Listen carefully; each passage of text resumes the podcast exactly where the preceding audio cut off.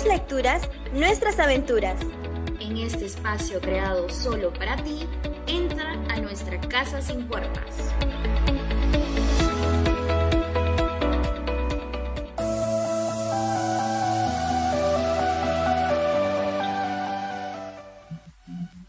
Muy buenas tardes, comunidad. ¿Qué tal? ¿Cómo les va? Mi nombre es Graciela Estrada. El día de hoy estoy felizmente acompañada por Kiara Castillo. Estamos muy contentas y damos inicio a nuestro programa Una casa sin puertas, que como saben, se transmite todos los lunes a las 4 de la tarde. ¿Empezamos, Kiara? Sí, vamos a nuestro primer bloque, Graciela. Genial.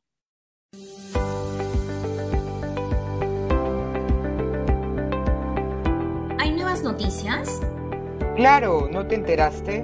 Cuenta, cuenta, cuéntame el cuento.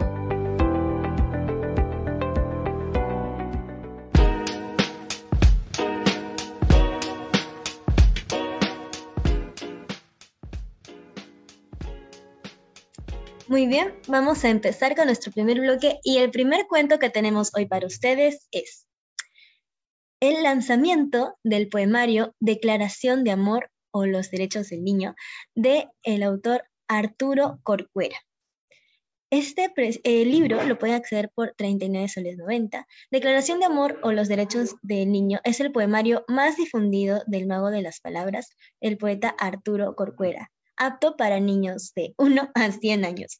Las bellísimas ilustraciones son de la talentosísima artista Rosa Mar Corcuera.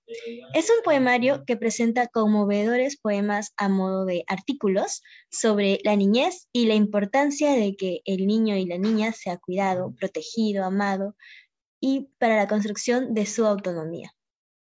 Este libro fue publicado en los noventas en una iniciativa llamada Periolibros y gracias al apoyo de la UNESCO fue difundido en toda América Latina, en los diarios más importantes.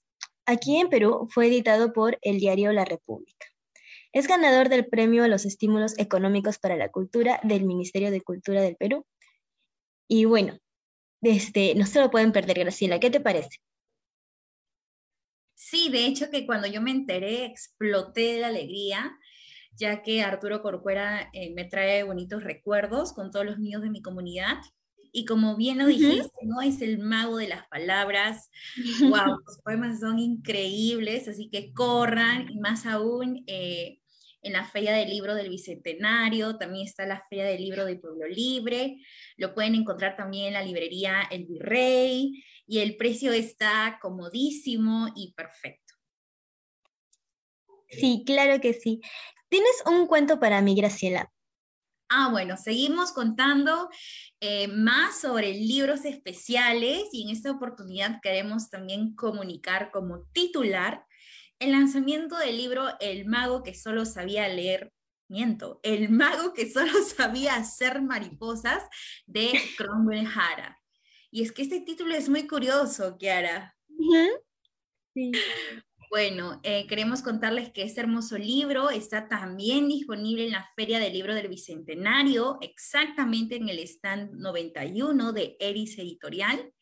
Y como saben, la Feria del Libro dura del 15 de noviembre hasta el 1 de diciembre, de 11 a.m. a 9 p.m. Es un libro bellísimo, eh, he contado con el privilegio de tenerlo ya en mis manos.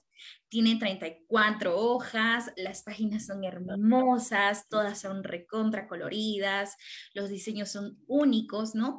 Y para contarles un poquito más sobre este libro, El mago que solo sabía hacer mariposas, es un personaje creado por el escritor peruano Cromwell Jara Jiménez, muy reconocido en el medio y súper bueno en la materia. Bueno, a través de este libro lo que quiere el autor transmitir es eh, la magia, precisamente, como dice su título, y el poder de transformar las cosas, ¿no? Eh, las cosas que a veces están dentro de nosotros y las cosas que también están en el exterior, que solo debemos de tener la confianza y la convicción de que podemos hacer la diferencia con las particularidades únicas que cada persona tiene. Es un mago que, que con un solo dedo, con una sola mirada o con el solo escuchar puede transportarnos a un mundo ideal.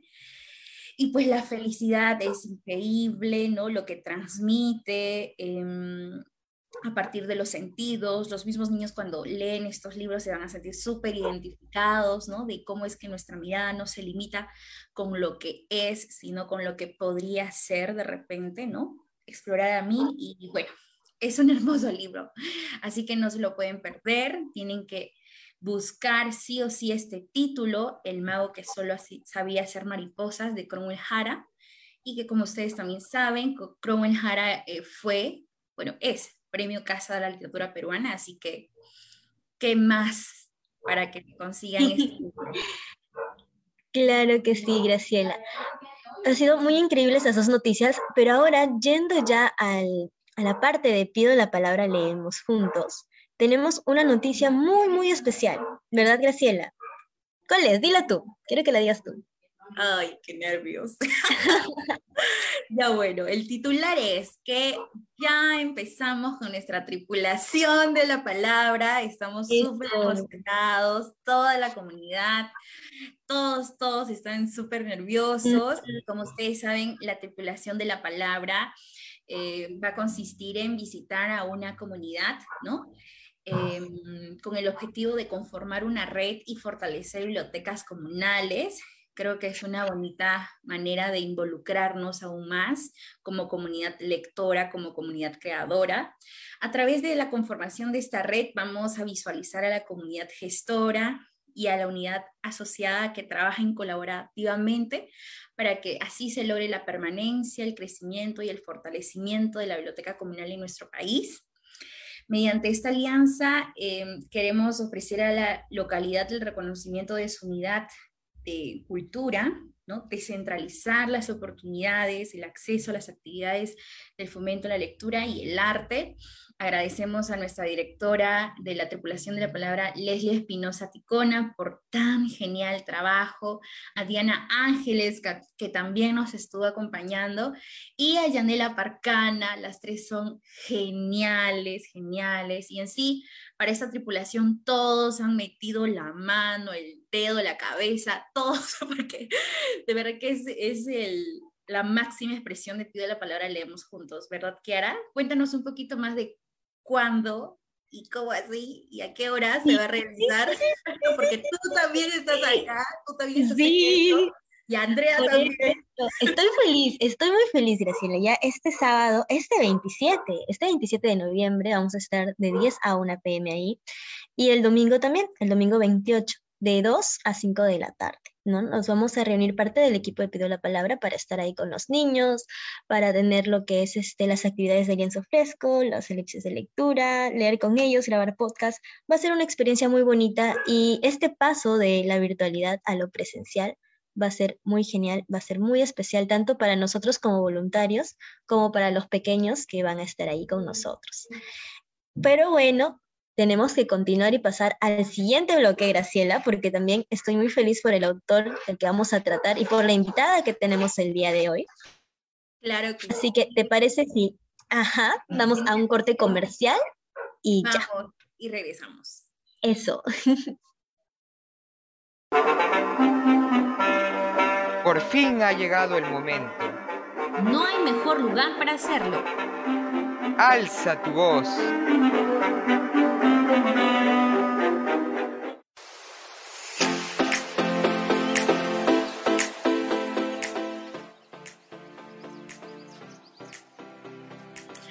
Buenas tardes con todos, comunidad.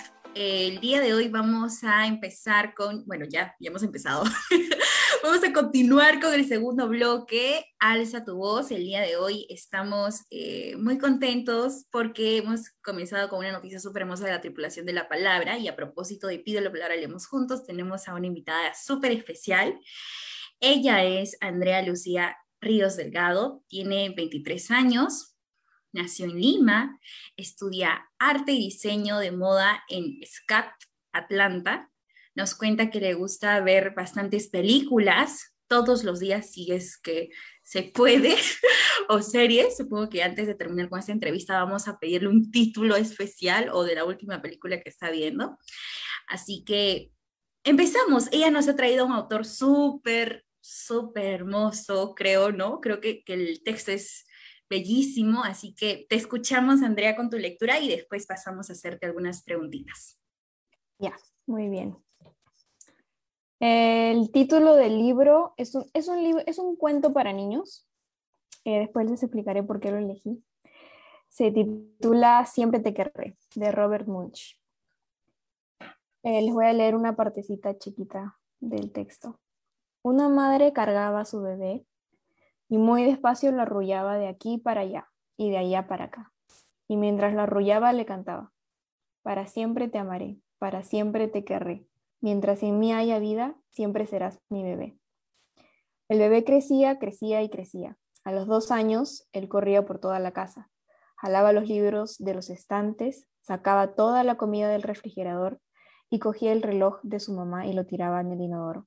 Algunas veces su mamá le decía, ese niño me está enloqueciendo. Pero cuando llegaba la noche y aquel niño de dos años finalmente estaba tranquilo, ella abría la puerta de su cuarto, gateaba hasta su cama y miraba a su hijo desde ahí abajo. Y si realmente él estaba dormido, ella lo levantaba y lo arrullaba de aquí para allá y de allá para acá. Y mientras lo arrullaba le cantaba, para siempre te amaré, para siempre te querré, mientras en mí haya vida, siempre serás mi bebé. Aquel joven crecía, crecía y crecía. Crecía hasta que llegó a ser un hombre. Entonces se fue de la casa y se cambió para una, para una propia al otro lado del pueblo. Pero algunas veces, cuando las noches estaban muy oscuras, la madre sacaba su automóvil y se dirigía especialmente a casa de su hijo. Y si estaban apagadas las luces en la casa de su hijo, ella abría la ventana del cuarto, entraba gateando por el piso y miraba a su hijo desde ahí abajo. Y si realmente ese hombre bien grande estaba dormido, ella lo levantaba y lo arrollaba de aquí para allá, de allá para acá y mientras lo arrullaba le cantaba, para siempre te querré, para siempre te amaré. Mientras en mí haya vida, siempre serás mi bebé. A través del tiempo aquella madre envejecía, envejecía, envejecía, envejecía. Un día llamó a su hijo y le dijo, sería mejor que vinieras a verme porque ya estoy muy viejita y enferma. Entonces su hijo fue a verla. Cuando él entró en su cuarto, ella trató de cantarle la canción. Para siempre te amaré, para siempre te querré pero ella no pudo terminar la canción porque ya era demasiado viejita y estaba enferma. El hijo se acercó a su madre, la levantó y la arrulló de aquí para allá y de allá para acá. Y mientras lo arrullaba le cantó, para siempre te amaré, para siempre te querré. Mientras en mí haya vida, siempre serás mi mamá. Y esa es la parte que les quería leer. Muchas gracias, Andrea. Ha sido, ha sido genial. Muy bonita. Me ha encantado, la verdad, escucharte. Eh, pero antes de pasar a la rondita de preguntas, eh, quisiera que nos contaras cómo te animaste a participar. ¿Por qué? ¿Cómo te sientes hoy? ¿Estás nerviosa? ¿Estás feliz? Y nos todo, todo, todo, todo. Mm, sí, estoy nerviosa porque es la primera vez que hago algo en vivo. Eh, me gusta mucho porque es parte del proyecto de Pido la Palabra. Leemos juntos. Yo soy parte del proyecto también. me gusta mucho la iniciativa. Y también me gustó mucho porque es la radio de donde empecé a estudiar en la PUC. Yo estudiaba en la PUC, entonces de ahí me tuve que cambiar a Estados Unidos, pero bueno. Y mi casa también. Entonces me gustó mucho la idea también. Sí. Eh, bueno, sí, tiene razón Andrea. Ella es directora de la imagen institucional del proyecto si ven el, que el proyecto está súper bonito, se debe a ella. Así que estamos agradecidas. Y bueno, ahora sí, ¿no? Eh, adentrándonos un poquito más al libro, ¿cómo así eh, descubriste a Robert Munch? La obra, porque esa obra en específico, ¿qué, ¿qué pasó? Cuéntanos. Es un cuento que yo descubrí, no lo descubrí yo, lo descubrió mi mamá. Ella siempre nos contaba este, cuentos desde chiquitas. A ella le encanta leer, Graciela la conoce, le encanta leer, es la persona que más lee que conozco y, desde chiquitas nos leía bastantes cuentos. Sí, y es un cuento que mm, elegí porque siento que muchas, o sea, todas las personas siento que se pueden identificar con este cuento. Así sea que les recuerde a una mamá o al papá, a los abuelos, a quien sea que los haya criado, es un cuento que, que, a, que a pesar de que es para niños, también es para adultos, yo creo, porque lo logras entender mejor.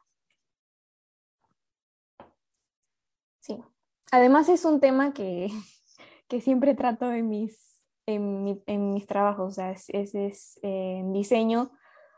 Cuando eres artista tienes que trabajar en emociones, tienes que trabajar en, en diferentes cosas y, y este tema en específico es un tema en el que yo trabajo casi siempre, en todos mis trabajos. El, amor entre los papás, las abuelas, las mujeres, esas cosas. Qué genial, Andrea. Sí, muy lindo lo que acabas de decir. Y sí, todo eso se ha transmitido con lo que has leído. Y hablando un poquito ya más de, de Robert Munch, ¿por qué a él? O sea, ¿qué es lo que más te gustó de él? ¿Conoces más cuentos? ¿Has leído mucho más de este autor? Cuéntanos. Tiene otros cuentos para niños, sí, porque es un autor muy conocido en Estados Unidos. Eh, hace cuentos para niños, pero siento que este es el mejor logrado porque sí llega a, a las personas. Eh, a todas las personas a las que les he contado del libro o todas las personas que lo han logrado leer es como totalmente identificados y hasta se ponen a llorar algunos porque es algo que si has pasado por eso alguna vez, que tienes a un abuelito o una abuelita que la has visto hasta el final y cuando al principio ella te cuidaba desde chiquito, desde bebés y luego la has visto de viejita que ya te mira nada más y mueve los ojos y todo eso es como te recuerda eso siempre. Entonces, creo que no es el autor en específico, sino lo que logró eh, hacer con su libro, el mensaje que tiene.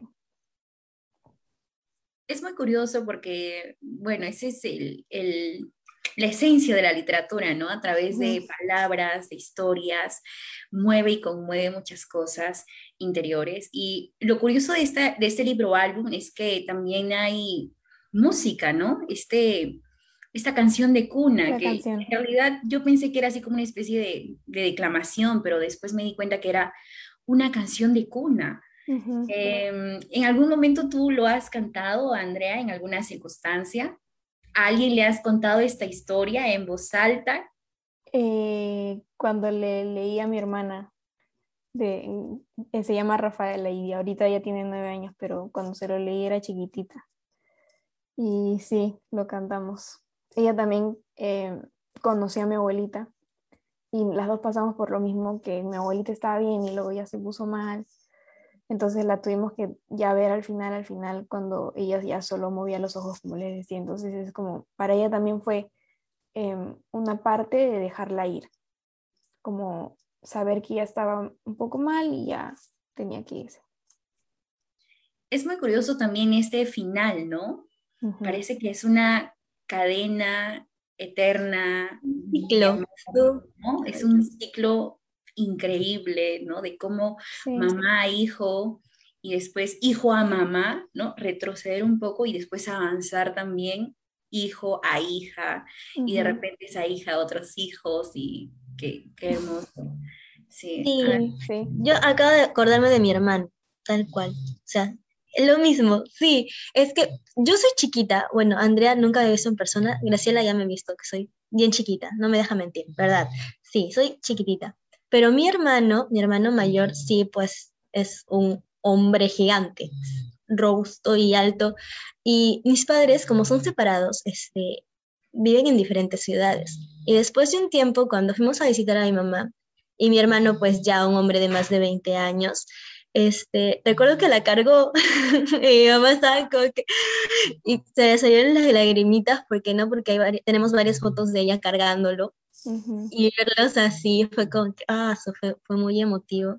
Y es que todos vamos a pasar por esto, pues, ¿no? Como tú dices, mm, quizá algunos no con su mamá o quizá con su abuelita, pero siempre hay alguien que nos está cuidando y pues nos va a ver crecer y nosotros vamos a ver también cómo ellos van cambiando con el tiempo.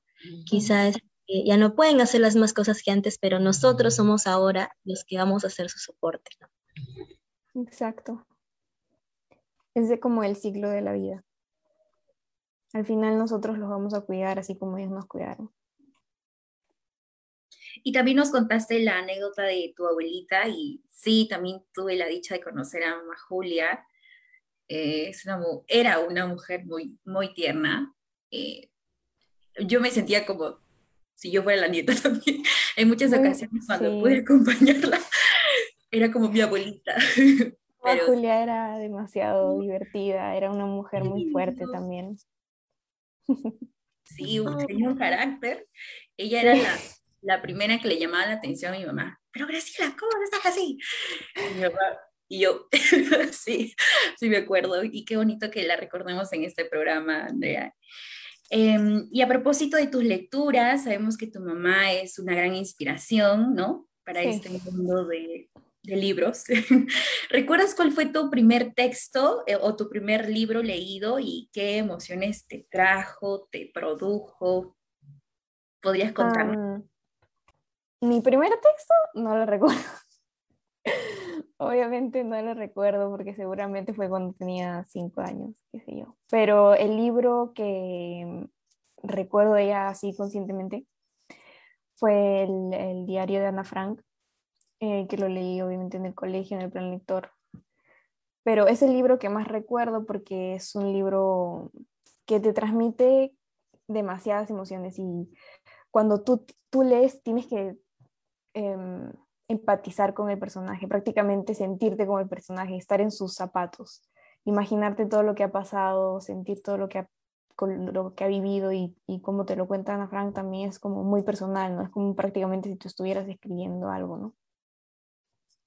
Sí, creo que ese fue mi primer libro y también uno de mis favoritos.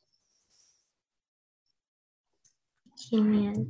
Andrea, por cierto, este, estoy revisando los comentarios en Facebook y saludamos a Jaime Bazán. Ha preguntado por tu proyecto. Dice, ¿cuál es el proyecto en redes de Andrea? Porque quiero visualizar los cuentos literarios y qué valores propone. El, el, proyecto al que pertenezco es Pido la Palabra Leemos Juntos. Es el mismo proyecto de Graciela y en el que también está Kiara.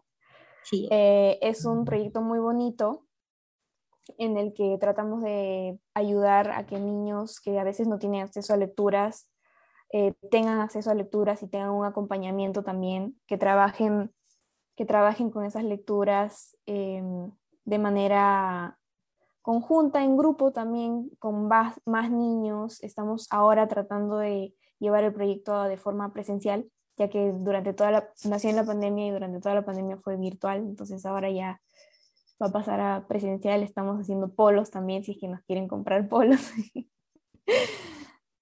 Y sí, es decir, una forma, una muy buena forma de ayudarnos. También pueden donar libros si es que desean. Seguramente tienen muchos. Gracias, Andrea, es verdad. Eh, los polos están bellísimos y colaboren. Está que vean todo. Colaboren. Síganos en todas las redes sociales: ah. YouTube, Instagram, TikTok. Sí, ha sido una gran revolución. también, ¿no? En todos lados estamos. Estamos en todas partes, hasta en Radio Zona Pop. en, todas, partes. claro, qué genial, Andrea. Em, ahora, em, ¿cuál es el, último libro que, estás leyendo? Y, a propósito también de tu hobby, o bueno, cómo se pronuncie, ¿cuál es la última película que, o eh, cuál es la última, claro, la película ahora, ahora la que estás viendo, la que acabas de disfrutar y nos recomendarías? El último libro que he leído fue uno de Renato Cisneros. Es Knockout PPK. Eh, también me gusta leer sobre política, porque, bueno, empecé estudiando política en la eh, y porque siempre es importante, ¿no? Saber de nuestra historia para no repetir errores y saber también, ¿no? Lo que ha pasado en nuestro país. Y eh, la última película que vi, o la serie, la última serie que, que he visto, que todavía sigo viendo, es una que estoy volviendo a ver. Es Narcos. Em, también, o sea, es, tiene que ver con política también, cómo se manejan las cosas en los diferentes, nuestros países, en Latinoamérica. Sí, Esas son las dos últimas. Wow, Mm. gracias. Claro, el manejo de poderes dentro del mundo del narcotráfico. Uf, Sí. es increíble. Cada vez que yo veo esas series me, me indigno demasiado. No, Sí, no- no te yo. enojas, te enojas. ¿Por Sí, es- hay mucha impotencia, ¿no? Y, y saber también que eres como que una hormiguita sin poder hacer nada, pero eh, entre hormiguitas hacemos cosas. Como Sí, pidió la palabra, le puso juntos. Genial. Mm, Y a propósito de eso, ¿no? ¿Qué mensaje le dirías, este, Andrea, a las personas que nos están escuchando eh, sobre el proyecto, sobre la lectura, la importancia de leer? Y ahora que mencionaste lo de tu mami, ¿no? Eh, la influencia que también tiene esto, eh, el apoyo de nuestra familia en, este proceso. Sí, am, gracias a Dios fui una persona que tuvo como influencia, como primera influencia a mi mamá. A ella le encanta leer, eh, fue la, es la persona que lee más en mi casa. Tú la puedes escuchar en cualquier momento riéndose y se está matando de risa con libros de, política o qué sé yo. Entonces es, es- está medio, sí, es, es- una adicta a la lectura. Em, lo que les diría a los que nos, a nuestros oyentes es que, que lean, que lean lo que les guste, no importa lo que sea, que lean. La lectura te abre puertas, te abre mundos, es prácticamente como ver una película en tu cabeza, ¿no? Tú te puedes imaginar, y tienes la libertad además de imaginarte a los personajes como, como los quieras ver, ¿no? Tú los creas. Sí, y a propósito del autor, este, no, que estoy un poquito investigando, Graciela me pasó también los cuentos, me los puse a leer, y, y son muy emotivos, ¿no? Te, te cautivan al toque. Y pues quería ver un poquito más de cómo se inspiraba este, él para escribir.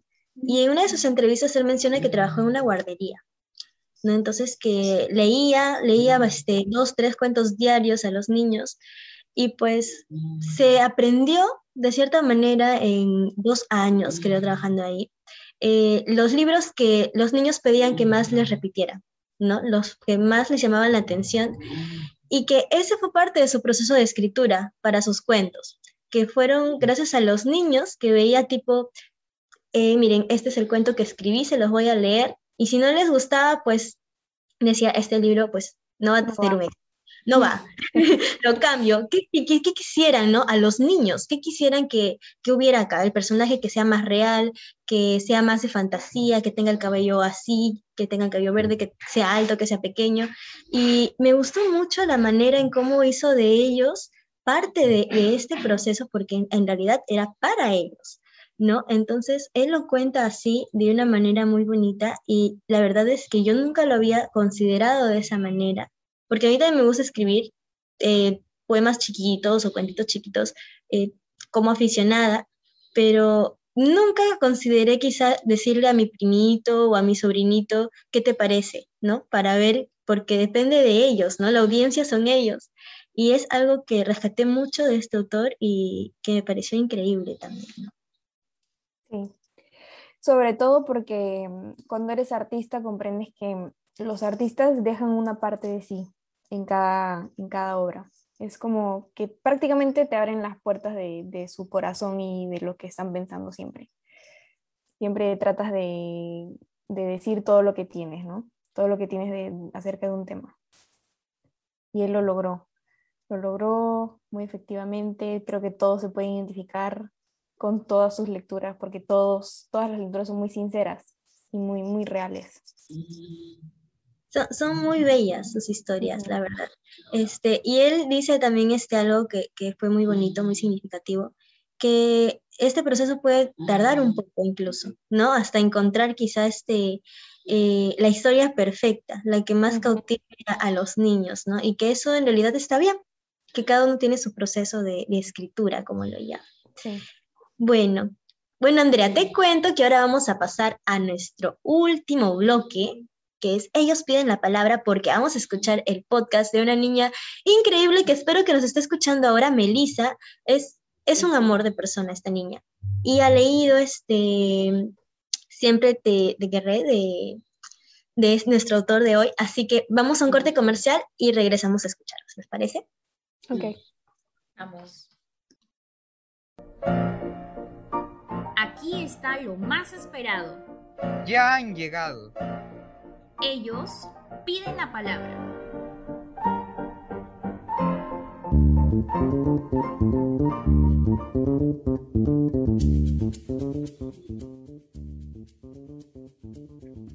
Muy bien, ya estamos de regreso. Me encuentro con Graciela Estrada, mi compañera de siempre, y con nuestra querida invitada Andrea Ríos. Estamos hablando del increíble autor Robert Munch y ahora vamos a escuchar un podcast de una personita muy increíble a quien aprecio mucho y admiro también demasiado. Ella es Melissa, tiene 17 añitos y nos ha grabado este, el cuento de Robert Munch, Siempre te querré. Vamos a escucharlo.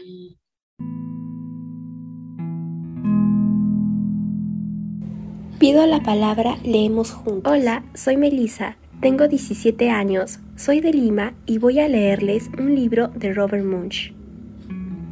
Una madre cargaba a su nuevo bebé y muy despacio lo arrullaba de aquí para allá y de allá para acá. Y mientras lo arrullaba, le cantaba, Para siempre te amaré, para siempre te querré, y mientras en mí haya vida, siempre serás mi bebé.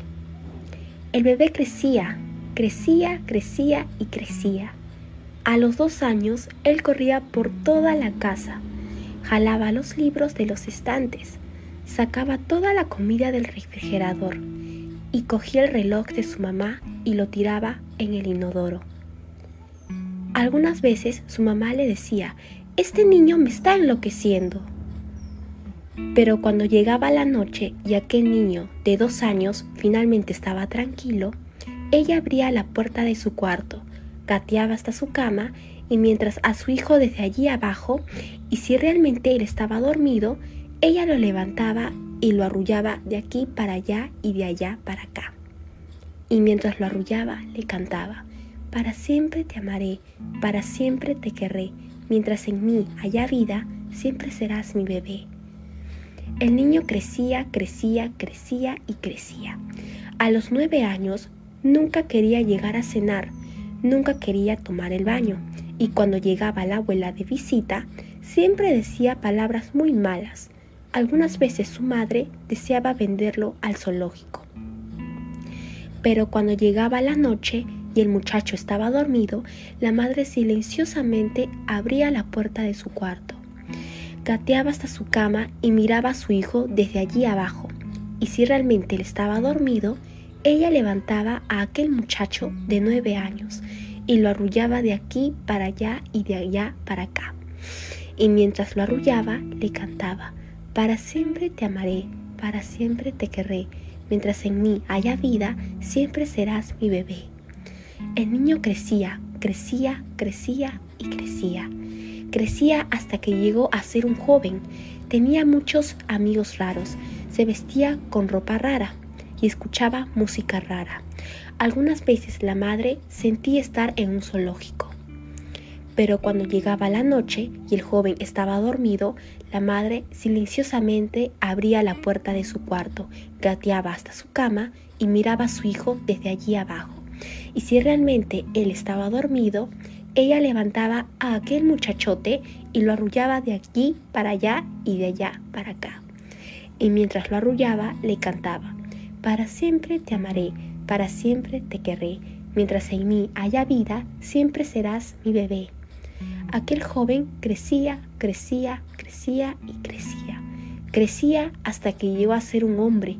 Entonces se fue de la casa y se cambió para una propia al otro lado del pueblo pero algunas veces, cuando las noches estaban muy oscuras, la madre sacaba su automóvil y se dirigía especialmente a la casa de su hijo.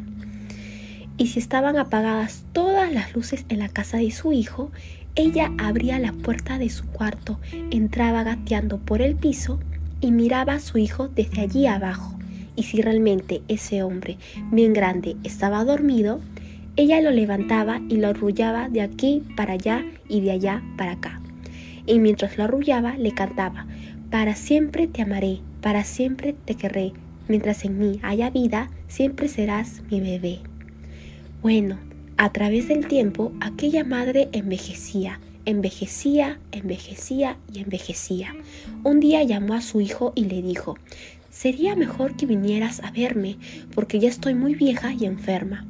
Entonces su hijo fue a verla. Cuando, él entró a su cuarto, ella trató de cantarle la canción, Para siempre te amaré, para siempre te querré. Pero ella no pudo terminar la canción, porque ya era demasiado vieja y enferma. El hijo se acercó a su madre, la levantó y la arrulló de aquí para allá y de allá para acá.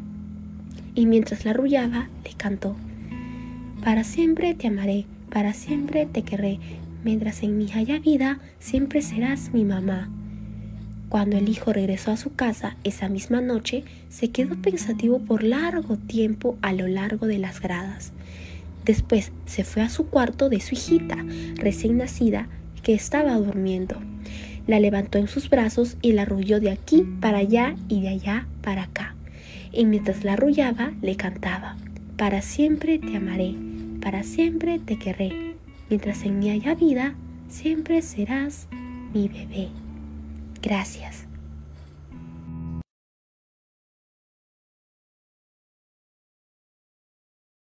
Muchas gracias de nuevo a, a, a Melissa Increíble, ¿verdad? Andrea, ¿qué te ha parecido la interpretación de esta niña?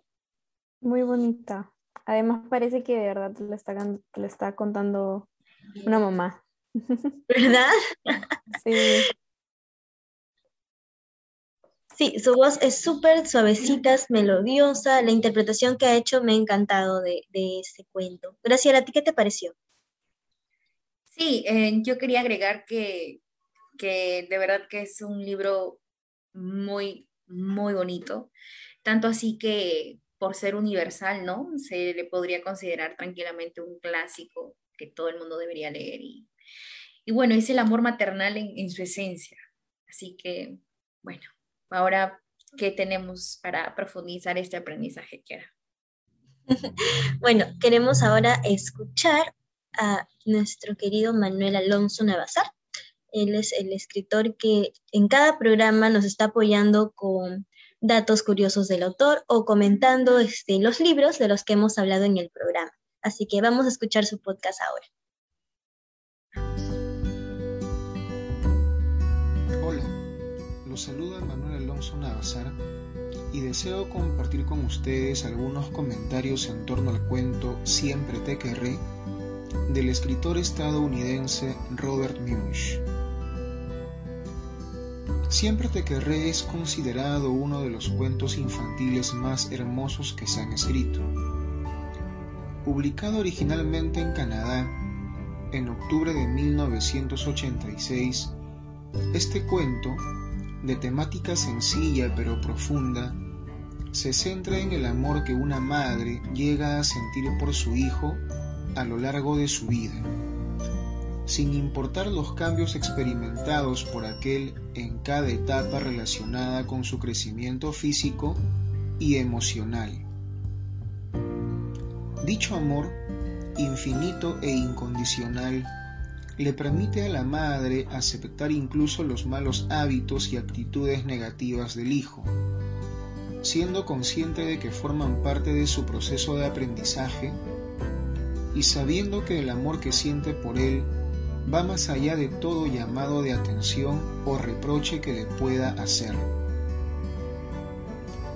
Es así que se explica el hecho de que la madre no deje nunca de cantarle la canción de cuna que le cantó por vez primera cuando era un bebé y podía aún cargarlo en sus brazos sin problema alguno. Resulta conmovedor que, aun cuando el hijo va creciendo física y emocionalmente, ella aproveche los momentos en los que aquel está dormido para cargarlo y cantarle nuevamente aquella canción, llegando incluso a invadir de manera subrepticia la casa en la que él se ha mudado.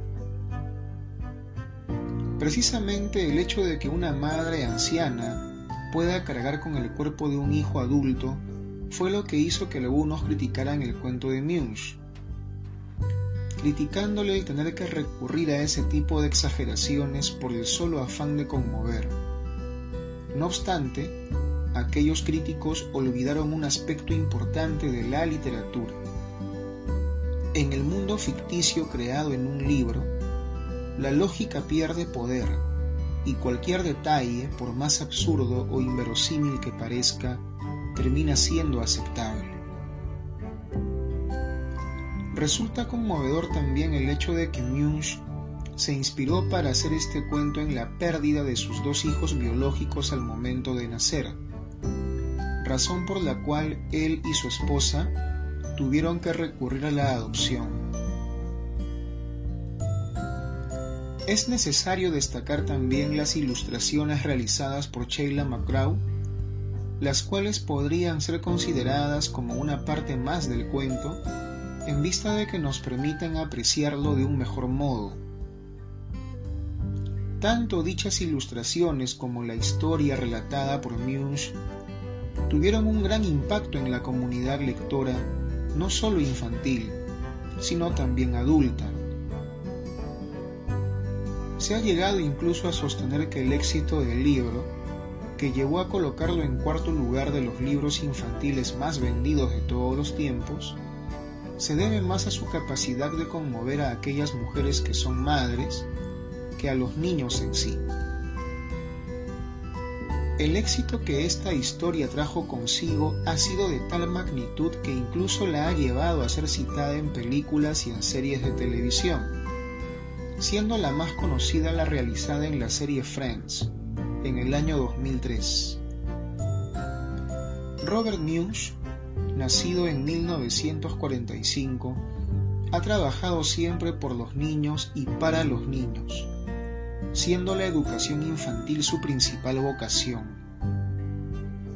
Precisamente, muchos de sus relatos publicados nacieron a partir de las historias que solía contarles en las clases que realizaba, buscando siempre darles valiosos mensajes. Lamentablemente en octubre de este año, el propio Munch confesó que luego de haber padecido por mucho tiempo una enfermedad originada por su adicción a estupefacientes, su memoria había quedado dañada, por lo cual ya no puede escribir. No obstante, ha sabido dejarnos una obra significativa, con la que es importante encontrarnos y que es necesario conocer. Sin más que decir, me despido cordialmente no sin antes invitarlos a disfrutar de nuestras audiolecturas en nuestro programa Pido la Palabra, leemos juntos. Disfruten.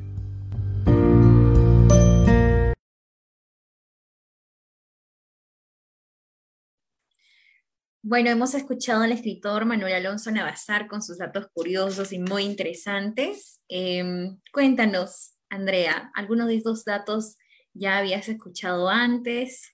¿Alguna eh, otra curiosidad que conozcas del autor de repente? Estamos en nuestro modo detectives el día de hoy. Sí, ya había visto también que salió en la serie, el libro salió en la serie Friends. Por eso también me acordé porque em, lo vi ahí. Es un libro que se lo regala Joe a Joe y a Emma. Es muy bonito, se lo lee porque es una bebé. sí. Vaya, yo no, yo no había escuchado antes del autor si no fuera por ti. Y bueno, creo que es un gran descubrimiento. Yo también justo este fin de semana aproveché para contarle a mi mamá y a Miranda antes de, que se levanten del desayuno y se emocionaron mucho las dos. Mm. Más aún porque empecé a cantar en cada arrullo, ¿no? Em, a mi manera. Creo que involucrar el canto en la lectura eh, sensibiliza más, ¿no? Creo que va a ser más tierno. Así que esperamos que en una segunda lectura, Andrea, te, em, te escuchemos cantar también. ¿Por qué no? Así que, bueno, eso sería todo por mi parte. ¿Quieras, tienes alguna otra pregunta? Sí, este, lo de también la serie Friends no, no lo había escuchado. De hecho, creo que la serie ni la he visto. Pero este, sí, sí había este, investigado un poquito más y que me gustó mucho, ¿no? Eh, el tipo de escritura de, este autor. Eh, para Andrea sería mi pregunta si, creo que Graciela ya lo dijo. ¿Algún otro dato que quisieras comentarnos, ¿no? De, del autor, algo más que te haya gustado de él. Sí, ya lo dijo opinión. Graciela. Ya lo dijo Graciela, este, no, nada más eso de que la, ya lo había, había visto el cuento en, en esta serie y que me pareció súper em, bonito también por eso. ¿Hay otro libro que te recuerde a esta historia, Andrea? No, no creo que haya leído algo así. ¿Tú, Kiara? Ahora que lo mencionas, no recuerdo el título, pero habla de unas, de una familia, de una abuelita y dos niñitos. El punto es de cómo en la historia los niños van a asimilar que esta persona, su abuelita en este caso, este, está enferma y pues podría fallecer. Sí me acuerdo, sí me acuerdo. Es de...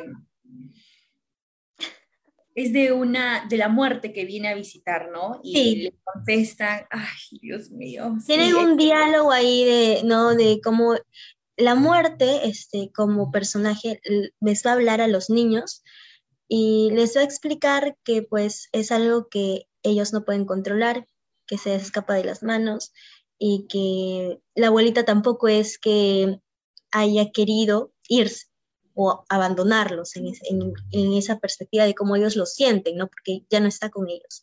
Entonces, me recuerda eso por el tema de- del trasfondo que tiene, ¿no? O sea, también de el cariño que se tenía esa familia pequeña, pero muy unida, y cómo iban a afrontar una situación, pues, muy terrible, ¿no? Quizás eh, esto sí ya es fuera de lo que eh, el cuento de Siempre te querré, pero ahí también hay algo inevitable que es cómo las personas van envejeciendo y cómo también los hijos van creciendo poco a poco. Entonces, por ahí eh, me acordé de, de ese cuento, pero la verdad el título mm, no lo recuerdo ahora. Yo lo voy a buscar y mientras lo busco voy a dar el pase a Andrea para que nos dé una aclaración sobre sus lecturas y nos cuente un poquito más sobre ellas, ¿por qué no? Sí, les quería, tuve un lapsus y me equivoqué en el autor del último libro que he leído, que es Knockout de y es de Marcos y Fuentes, no Renato Cisneros, pero siempre me confundo entre los dos. Siempre me confundo entre los dos. Pero bueno. También lean los libros de, de Renato Cisneros, que son muy buenos. Em, ay, no lo encontré. Estoy segura Yo lo guardé, creo que lo descargué, pero tengo un montón de libros en PDF, la verdad, este, como no compro, este, o no salgo tampoco, tengo que comprar. Los libros en físico, prefiero mil veces los libros en físico que los de PDF, pero pues o no hay tiempo o no hay dinero, pero me voy a comprar, me voy a comprar más libros. Pero sí lo tenía, pero el punto era ese, ¿no? El, el tema de tratar estos casos en los que pues son parte de nuestra vida, ¿no? Eh, siempre se nos va a este, complicar, quizá, sobre todo para los pequeños, entender esto de por qué la gente envejece, por qué ellos también están cambiando. Y el tema de la muerte en el otro cuento que mencioné también es un poquito mucho más fuerte. Y me gustó porque de pequeña nunca había leído algo así. Y sí, este, por ejemplo, cuando falleció mi abuelita, eh, yo no entendía qué implicaba que haya muerto. Yo la veía pues acostada, luego vi cómo la colocaron en un cajón, pero yo no entendía este, que nunca más la iba a volver a ver caminar, a escuchar. No sabía, no entendía eso. Y, y en el cuento pues eh, lo desarrollan de una manera muy, muy amena incluso y con palabras muy sencillas, ¿no? Para los pequeños, para que entiendan este tema de la despedida, tal vez. Pero sí, sí, sí. Muy orgánico. Ah, ya lo encontré. El libro se llama Llora corazón, pero no te rompas. Voy a compartir el título a Andrea también para que... Voy a llorar hoy día. es solo ¿no? el título ya, ya sabes. Es bellísimo, de verdad. Y como dice Kiara, bellísimo, bellísimo. Es- es Bueno. muy- Dime, ¿quién estaba intentando hablar? Discúlpame. Te escuchamos, Ah, te escuchamos. Sí, sí, sí. Acá está. Ya le envió como mensaje para nosotras. Bueno, el público no puede verlo, pero por favor busquen ¿Quién el es el autor? ¿Quién es el autor? Eh, ahí dice Glenn Ringbet. Daniel. Ya, ok, sí, la pronunciación. Ok, sí, sí, sí, sí, sí. sí, Y el cuento. bueno, también como dice Kiara, es un cuento importante apa- aparte del amor maternal, ¿no? De cómo es que podemos superar eh, una despedida, ¿no? Y qué mejor manera también de, de enseñarle al niño o de cómo verlo a través de un texto, porque son temas muy delicados, ¿no? O el simple hecho de que a veces tú, tú no estés con tu mamá o tu papá, ¿no? De cómo ella siempre, a pesar de todo, ¿no? Está ahí, está ahí, está ahí. Y como dijo Manuel, la exageración, ¿no? A mí me, me causa gracia cómo es que, y si realmente estaba dormido, ¿no? O antes de eso, ¿no? Gateaba y yo, o sea, no me imagino una mamá, tal vez yo sí, ¿no? Pero ¿por qué gateaba? ¿Por qué lo hacía cuando realmente estaba dormido? ¿Por qué no lo hacía cuando de verdad estaba ahí, ¿no? Es- son preguntas que a veces surgen y los mismos niños tienen. ¿no? Pero bueno, a veces no es necesario, a veces, ¿no? A veces es necesario decirlo o escucharlo, sino también sentirlo y tenerlo muy, muy presente. Yo también quería aprovechar antes de que termine el programa en mandar saludos a la señora María Julia Delgado.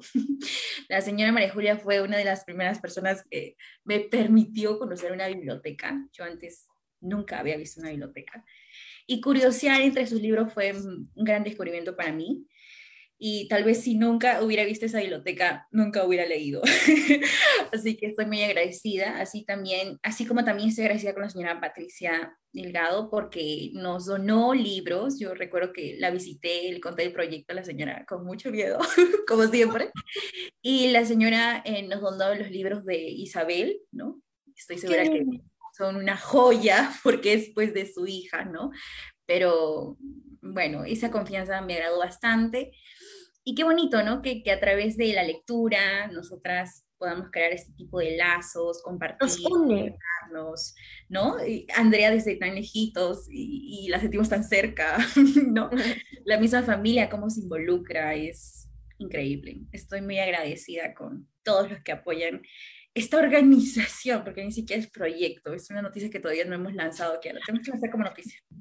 Ya, El próximo lunes. No, hay, es que hay muchas cosas que no estamos contando de pido la palabra, Graciela, y el tiempo se nos va.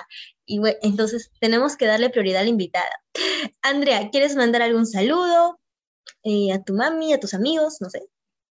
Eh, un saludo a todas las personas que nos están viendo primero, obviamente a mis papás, a mis hermanas, y que sigan leyendo y que nos puedan pasar a visitar por la página de Pido la Palabra Leemos Juntos, que nos apoyen, porque es un muy bonito proyecto.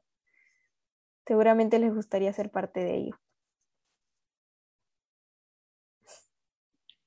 Sí, genial. Sí, eh, visítenos en Instagram, en Facebook, a Radio Sunapuc también síganla para que puedan ver nuestro siguiente episodio. Todavía vamos a tener dos o tres, dos, dos episodios, Graciela.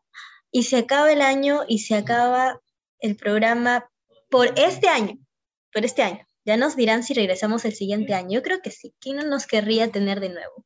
Pero bueno, entonces nos vemos el siguiente lunes a las 4 de la tarde, ya saben, por Radio Zona. Vamos a estar Graciela y yo y vamos a tener a otra invitada o invitado, invitado, a un invitado también este, muy especial, así que no se lo pueden perder. Muchas gracias, Andrea, por estar aquí con nosotras. Graciela. Gracias. Chao, Andrea, cuídate. Chao, Chao, Kiara. chao. Y gracias, Kat, también que está ahí.